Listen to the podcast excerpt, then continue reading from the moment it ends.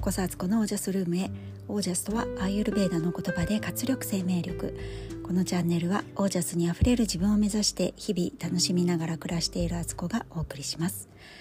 皆さんこんばんは。7月14日、えー、水曜日現在20時10分です。今日は結構雨降りましたよね関東地方ね、えー、私もちょうどね外出する時にものすごい雨が降ってきて。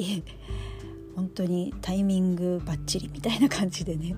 あの雨に濡れながら出かけておりました。皆さんは濡れなかったでしょうか？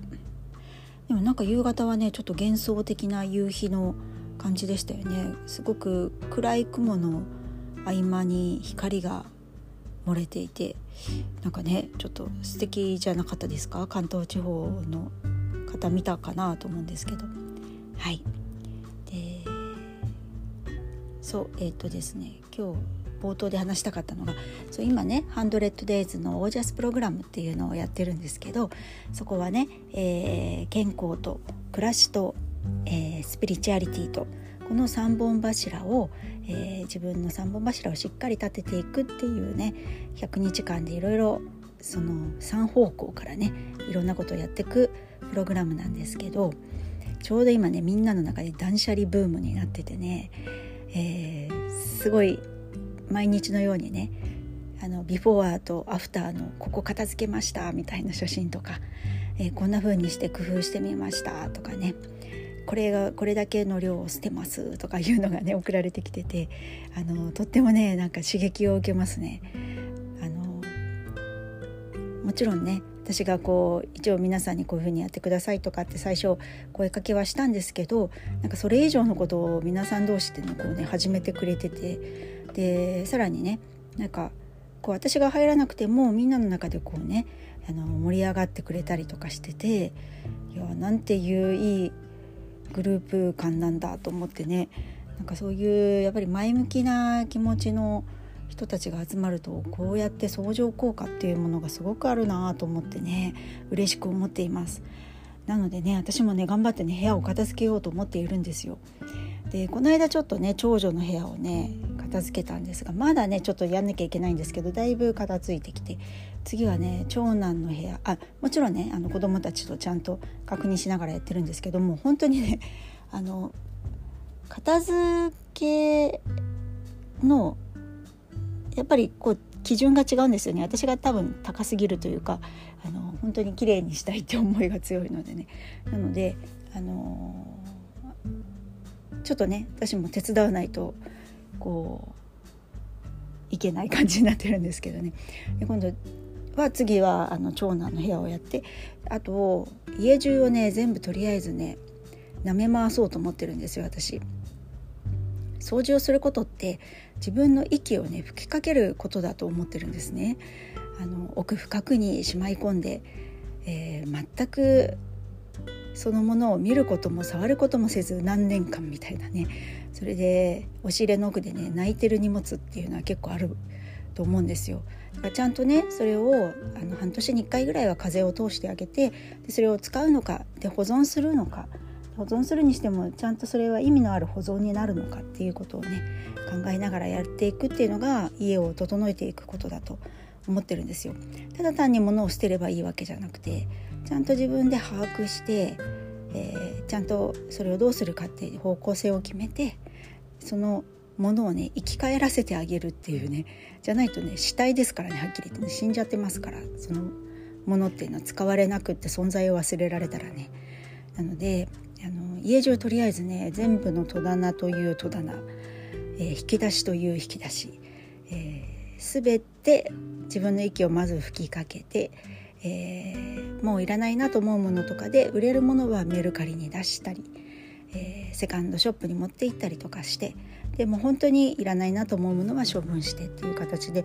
一旦ね全部きれいにしてそれをね動画で撮影して、えー、今のプログラムメンバーたちにねえー、シェアしようと思ってるんですよ。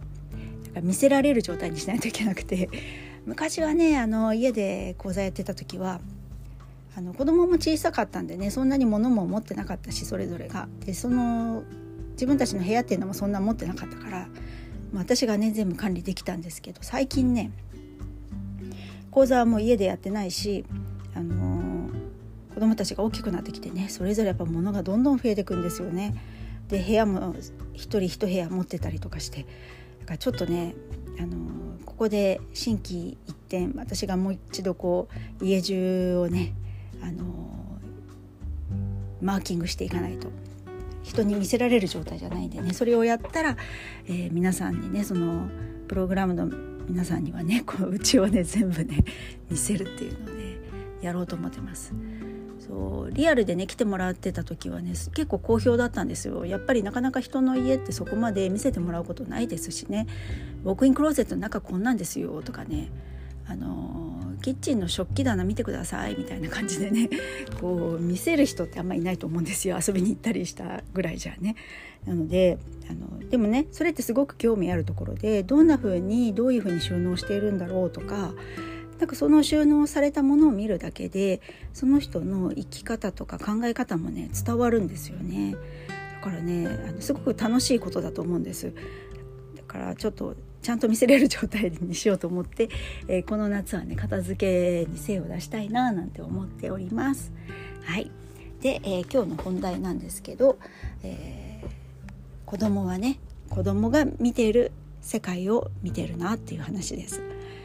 えー、今日ね息子の三者面談、正確に言うと4者面談か。先生が2人いるのでね4者面談に行ってきたんです。でね思ったんですけどあのまあ、その4者面談は無事終わりましてね。一応私もちょっと英語をしゃべったり喋ったりなんて したりしましたけど、あのー、行く時にね息子がね乗り換えの駅でいつもだったらあのすぐに改札出るんですけどなんか違う生き方を見つけたんだって言ってこっちの方があの空いててでエスカレーターもね上りも下りもちゃんとあってなんか楽に行けるんだとか言ってね新しい道を教えてくれたんですね。で確かにこんな生き方もあったなって思ってたんですけどああなんかそんな風にね自分なりにねこう新しい通学ルートみたいのをね発掘してたっていうのをね知ってさらにはねなんかこの道の何がいいかっていうと今までのねあの改札すぐ出てあの通りをね歩いていくとあの途中でねモスキート音がねすごく鳴ってるとこがあるって言ってて。あのそこを通るとやっぱりね若い子たちっていうのはねこう音がうるさいなっていうぐらいすごい高音のね、えー、音が鳴ってるそうなんですよ。えー、それでねアラフィフの私には全く聞こえないっていうね もうね本当に全然全然聞こえないけど何の音っていう感じなんですけどなんかそれがねそこを通らなくていいからうるさくないんだみたいなことも言っててへえと思ってあそれはね子どもの若い世代にしかわからないことだよなっていうねことでなんかちょっと感動したりとかしつつあとあの面談の時にね私がちょっと英語を喋ったんですよ。で終わった後に息子がね「なんかママの英語聞いたけどそんなに発音良くなかった」とか言われちゃって。ガーンみたいなね。まあこっちとら、えー、英語使うのなんて本当に何十何年ぶりとか。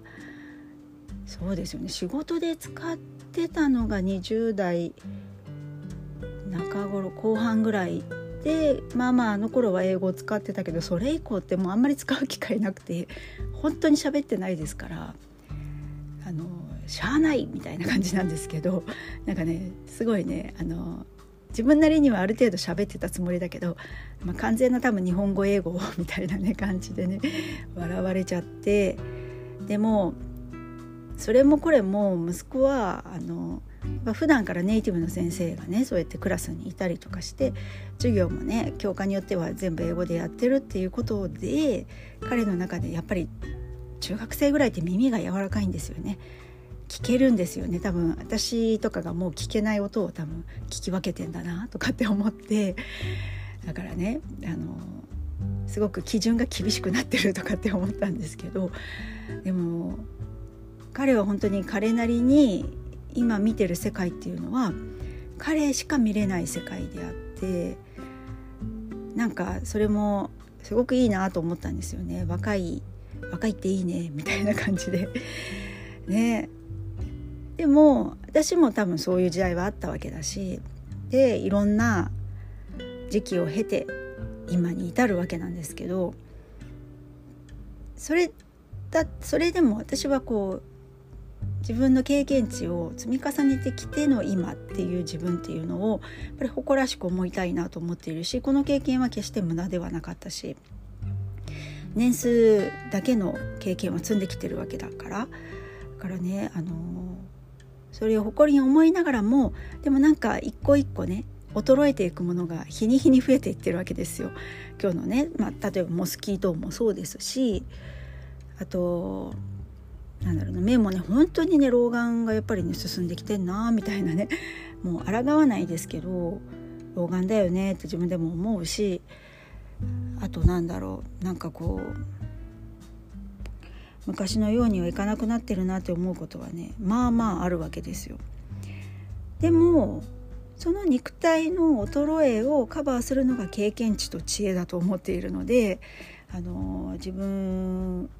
をねちゃんと生きていきたい胸を張って生きていきたいなと思うことと